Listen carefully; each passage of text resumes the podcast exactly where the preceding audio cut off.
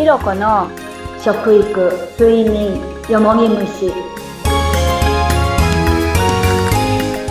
健康で長生きを目標に今日もいろいろと伺っていきたいと思います。こんにちはインタビュアーの水野紅子です。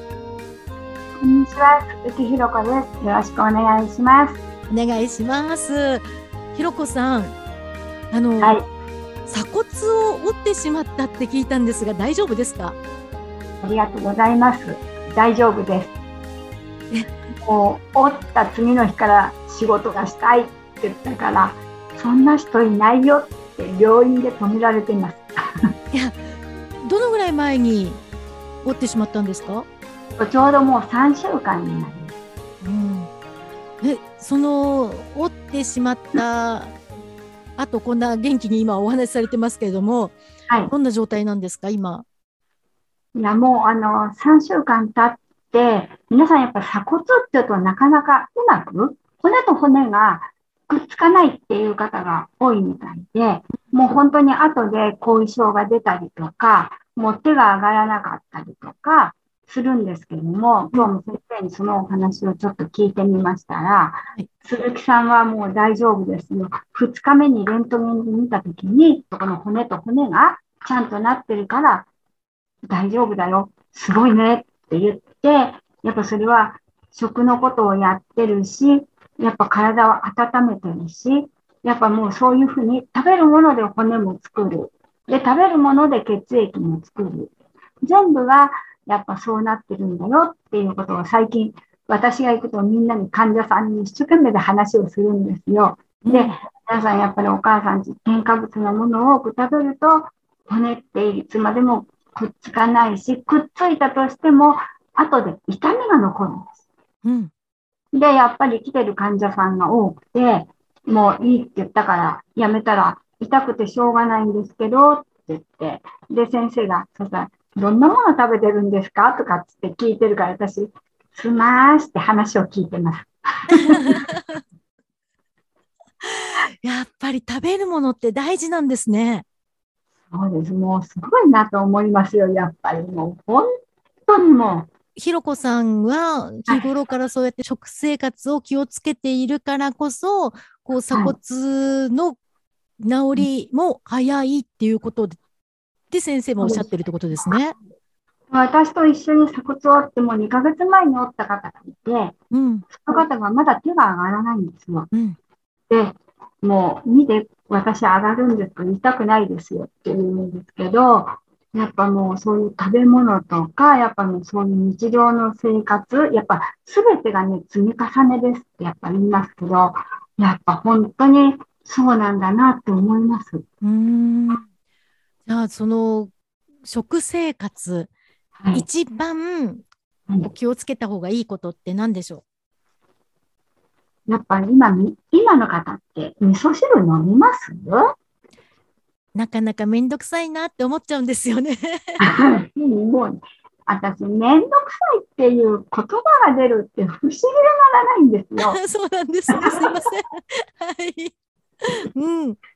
だから、やっぱりあの、言葉の発信ってすごいんですけど、はい、女の人がやっぱ作ることにめんどくさいっていうと、うん、全部影響するってよく言いますけども、はい、体って聞いてないようで、やっぱりお腹に子供がいる時と同じだって言うけど、やっぱすごいなって思います。うんそっか、私が今めんどくさいって言ったことを私の体が聞いていて、自分の体が悲しんでるんですね。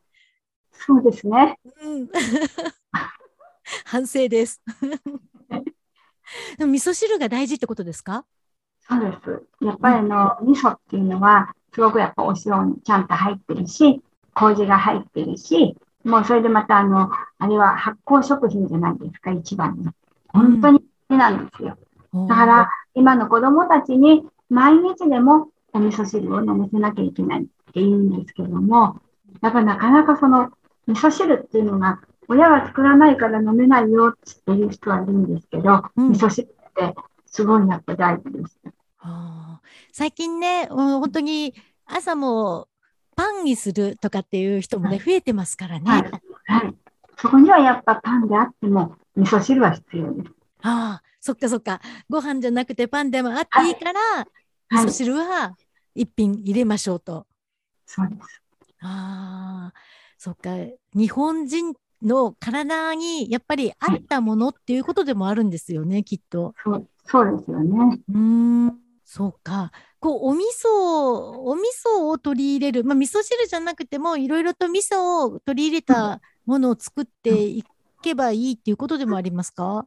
そうですよね。うんだからなんかの食事の中にお味噌の料理うんをしていただくっていうことはやっぱ大事だと思うんですよ。うーんそう思うと、こう、発酵食っていうのもポイントになるわけですか？そうです。うん。だから発酵食品、発酵食品ってよく言いますけども、本当に今若い方にね、ちゃんと教えてるんですけど、発酵食品っていうのは冷蔵庫に入れちゃダメよとかって言って、いや、味噌汁食べてみたら美味しかったとかって皆さん言ってくれるので、うん最近本当に、ひろこさんお味噌作ってっていう人がすごいちょっと増えてきました。冷蔵庫に入れちゃダメなんですね。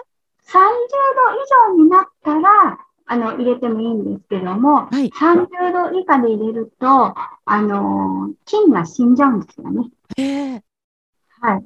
だから、あの、発酵食品っていうのは常温で、本当にぬか床みたいに毎日手を入れてもらって、うん。やっぱりもう、それであの、30度いったら冷蔵庫に入れてもらう。よく、まあ、ぬか漬けをされている方々は、毎日毎日かき混ぜるっていうお話があるじゃないですか。それと同じように味噌もっていうことですか？そうです。へえ。あ、今の手でって、こうんう、お箸とか、そういったものじゃなくて、手で混ぜた方がいいんですか？いや、それはあの、木弱しって、それ専用にね、もう一つはそれでかき混ぜてくれる感じです。それはいいんですね。はい。へえ。え、私、あの、すごくトンチンカンなこと聞いちゃうって、いいですか？大丈夫です。発酵食、納豆とか、そういったものも発酵食。はい。それは冷蔵庫でいいんですよね？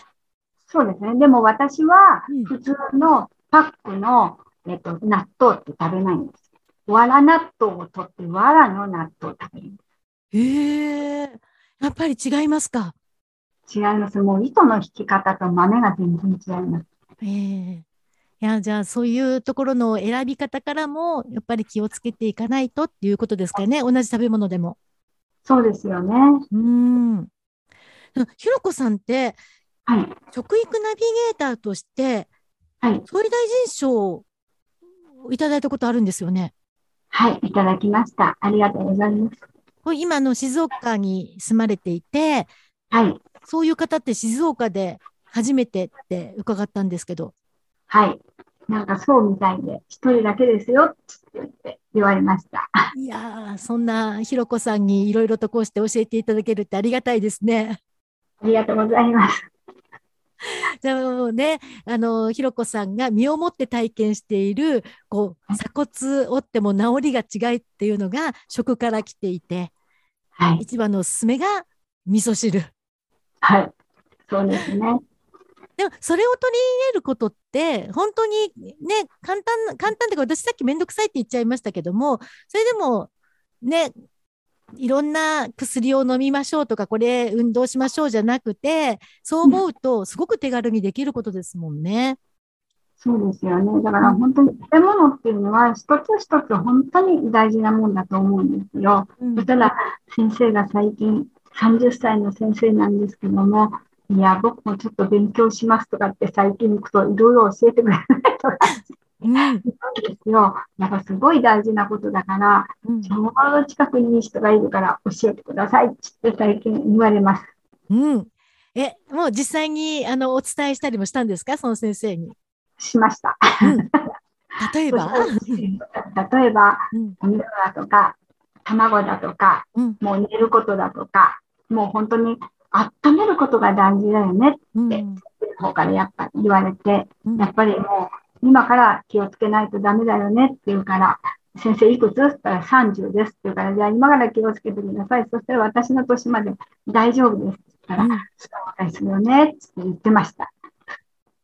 温めることの一つとして、そう思うと味噌汁ってあったかい飲み物でもあるから、はいいいですね、それは。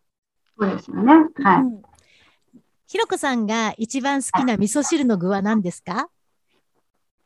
私はね、自分で冬に大根を干すんですよ。丸干し大根って。一本のあの大根をはい。もう4つぐらいこう切って、それをあの干すんですよ。うんそうそう、それを丸干しにすると本当に小さいお大根になるんですね。はいそれをもう全部1年間冷凍しといて、うん夏の大根がない時に、はい。それをお水で戻して、その味噌汁。いやー、美味しそうですね。ちょっともうあの今は夏なので今度の冬が来たらチャレンジしてみたいと思います。はい、よろしくお願いします。またいろいろと教えてください。今日もありがとうございました。ありがとうございます。